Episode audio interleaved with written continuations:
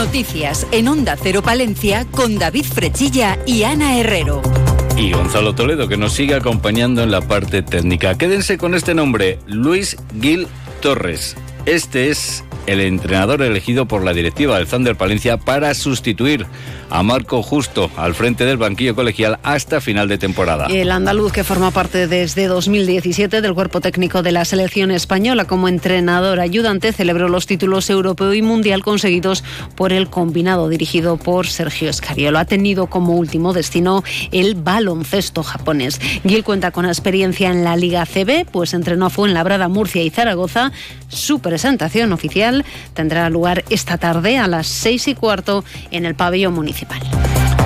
Pues lo dicho, Luis Gil es el nuevo entrenador del Thunder Palencia. Evidentemente le deseamos lo mejor. Dentro de unos instantes les contamos más noticias, eh, pero lo que hacemos ahora es conocer el tiempo. En estos momentos tenemos una temperatura de 9 grados en el exterior de nuestros estudios. Conectamos con la Agencia Estatal de Meteorología. Hola, ¿qué tal? Buenas tardes. Buenas tardes. Hará frío en la provincia de Palencia. Temperaturas que bajan hoy con máxima de tan solo 5 grados en Guardo, 7 en Cervera de Pisuerga, 8 en Aguilar de Campo, 9 en Palencia y Carrión de los Condes. Por la tarde quedarán nubes en el norte de la provincia, donde todavía podríamos tener algún chubasco, especialmente en la Cantábrica. Cota de nieve entre 1.000 y 1.400 metros. Se abrirán más claros en el sur de la provincia. El viento del noroeste puede alcanzar rachas fuertes. Mañana tendremos heladas débiles de madrugada mínima de 0 grados en la capital. Máximas que pueden subir, pero muy ligeramente. Se quedarán con 7 grados en Guardo, 10 grados en la capital. Mañana por la mañana, intervalos de nubes. No se descarta algún chubasco residual, subiendo la cota de nieve desde 1.000 hasta 1.600 metros. Durante el día, el cielo tenderá a quedar poco nuboso. Es una información de la Agencia Estatal de Meteorología. Grupo Salmillán, Tanatorios Funerarias, les ofrece la noticia del día. Ni en Magaz, ni en Castilla y León, ni tan siquiera en España. Hablamos de la empresa china de llantas de vehículos que en su día estudió la posibilidad de instalarse en España y más en concreto en Palencia. Recordarán cómo esta empresa había pedido información acerca del polígono de Magaz, al igual que también hiciera en Burgos y Galicia. Pues bien, según el Faro de Vigo, la empresa CITIC ha decidido instalarse en Portugal. Una empresa que venía bajo el brazo con una inversión de 180 millones de euros y 600 puestos de trabajo, cifras que ahora vuelan hasta la localidad de Águeda, situada cerca de Aveiro. El consejero de Economía, el palentino Carlos Fernández Carriedo, afirmaba que en la decisión de la empresa pesan bazas portuguesas como el impuesto de sociedades o normativa laboral de alguien que quiere implantarse en Europa, lógicamente contactamos con ellos. Este fue el caso. Castilla y León era un lugar excelente también para hacer esta su inversión y lo valoraron muy positivamente. Es verdad que tenemos muchas ventajas respecto del país vecino y también es verdad que el país vecino tiene algunas ventajas en términos del impuesto de sociedades sobre los que tenemos en Castilla y León o incluso en términos de normativa laboral. Eh, al final son las empresas las que deciden. Grupo San Millán sigue creciendo en la capital y también en la provincia. En la calle Extremadura 12, nuevos velatorios crematorio con amplias y confortables salas. También en venta de baños y Villamuriel. Grupo San Millán. Siempre a su servicio las 24 horas del día en el teléfono 979 166 200 de grandes empresas al mercadillo. Palencia continuará con em, la misma ordenanza para los mercadillos. El equipo de gobierno no llevará al Pleno un borrador que no cuenta con el apoyo suficiente para salir adelante, como ya ha confirmado en comisión. La alcaldesa Miriam Andrés afirma que Palencia seguirá con una ordenanza obsoleta porque los grupos de la oposición quieren cambiar de ubicación el mercadillo del Paseo de la Julia de los martes.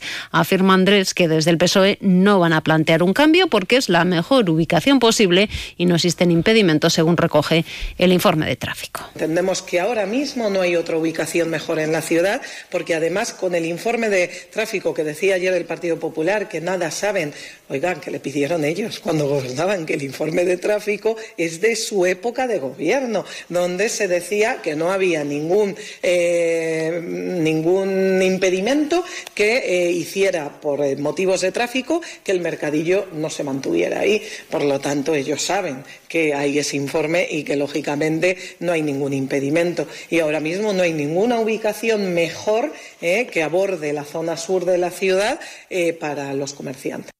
Andrés afirma también que, en contra de lo apuntado por el Partido Popular, la COE y los comerciantes del mercadillo sí estaban de acuerdo con el borrador para cambiar la ordenanza que ha elaborado el equipo de gobierno. Y vamos ahora con una información importante para los eh, conductores eh, de la capital palentina, porque la empresa Cuona comunica el corte de tráfico en la avenida Castilla desde avenida Obispo Barbera en sentido Puente Mayor y con motivo de un hundimiento eh, se va a prolongar durante dos semanas más al verificarse la envergadura de del mismo.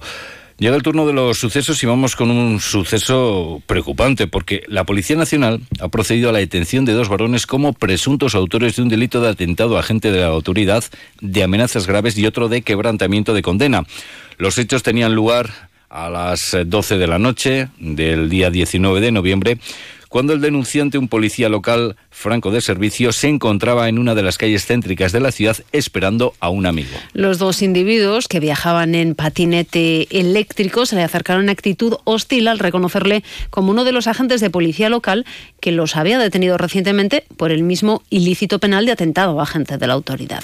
Los ahora detenidos por la Policía Nacional llegaron a proferirle amenazas graves al tiempo que exhibían una navaja, por lo que la víctima llegó a temer seriamente por su integridad física, separándose de ellos al tiempo que llegaba el amigo que estaba esperando, hecho este que alertó a los agresores dándose a la fuga con sus monopatines. Una y 52 minutos. La importancia de la Iglesia en la sociedad hace que sus archivos sirvan para conocer aspectos fundamentales de la evolución de nuestra provincia. Desde hace tiempo, la diócesis de Palencia eh, planteó la necesidad de cambiar la ubicación a los documentos del archivo histórico diocesano. Un proceso que ya se está llevando a cabo.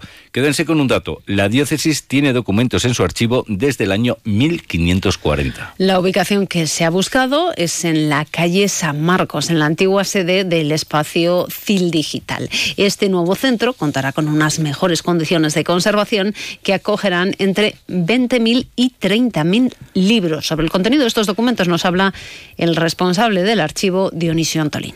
Aquí la documentación que tenemos es eh, todo el archivo histórico de la diócesis, por tanto, que hace referencia a Palencia ciudad y la provincia, incluso eh, pueblos que en su momento fueron de la provincia de Palencia y que ahora son de Cantabria, de Burgos, de León o de Valladolid, ¿no? Porque es que la provincia de la diócesis de Palencia abarcaba mucho territorio de la de Valladolid.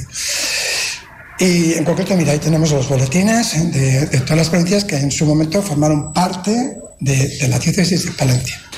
Y ahora hablamos de nuestro mundo rural.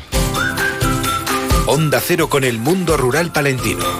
En Onda Cero hablamos de nuestros pueblos, de sus gentes e iniciativas. Y hoy la protagonista es la Navidad.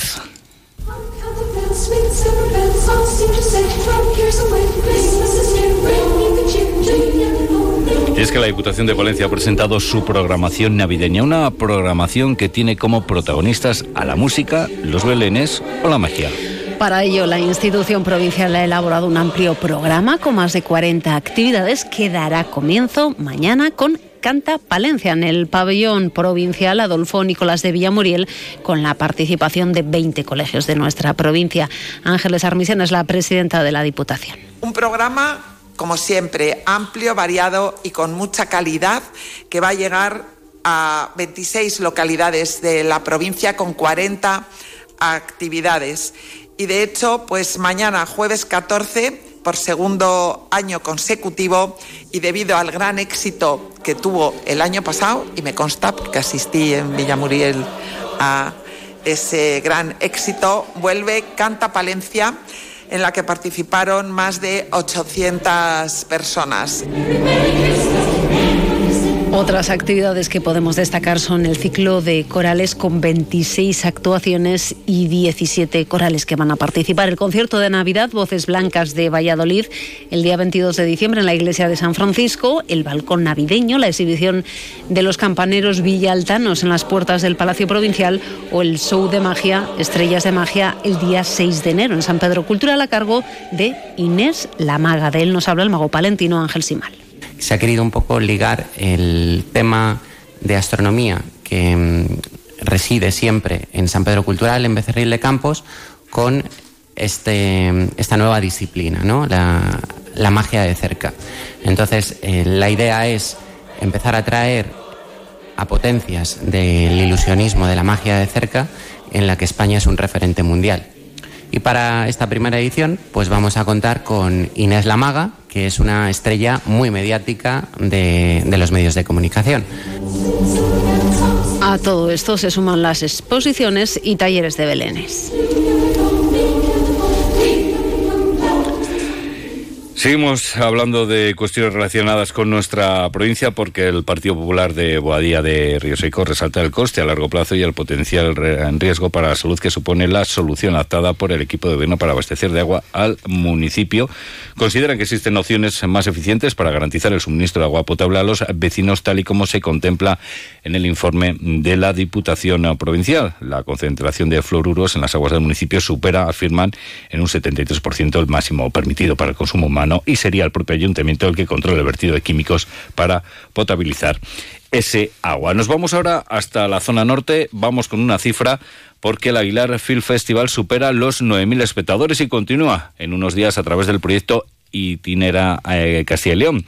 En su 35 edición, el certamen ha conseguido batir récord de público, destacando los 3.000 jóvenes de Castilla y León que han visionado cortometrajes en el aula Aguilar Film Festival. Desde el 18 y hasta el 23 de diciembre, el Aguilar Film Festival y el Festival Itinera ponen en marcha una serie de extensiones en seis poblaciones del municipio de Aguilar de Campo. Jorge Sanz, de la organización del festival. Eh, demostrar que en pequeñas poblaciones también se pueden hacer actividades culturales de una gran, de una gran excelencia.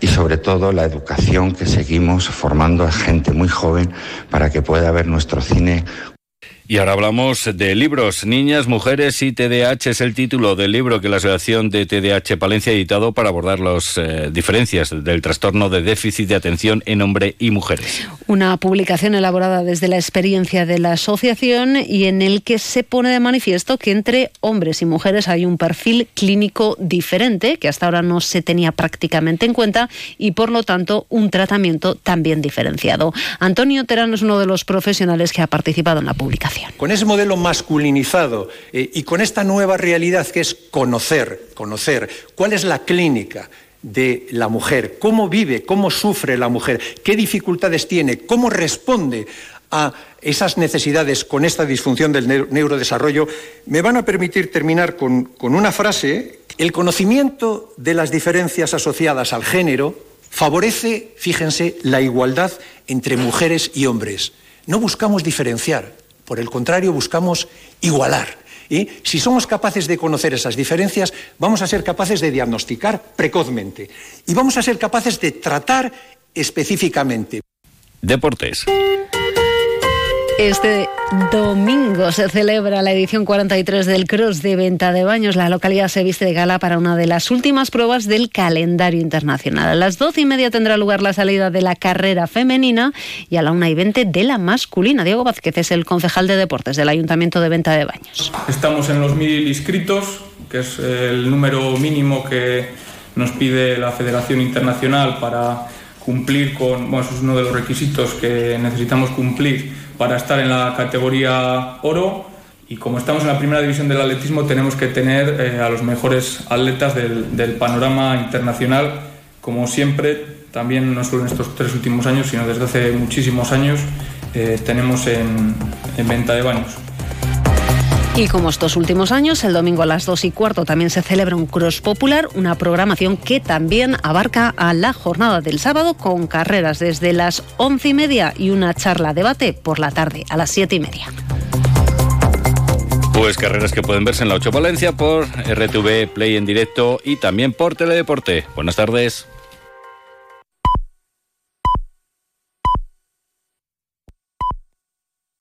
Le hemos preguntado a todo un país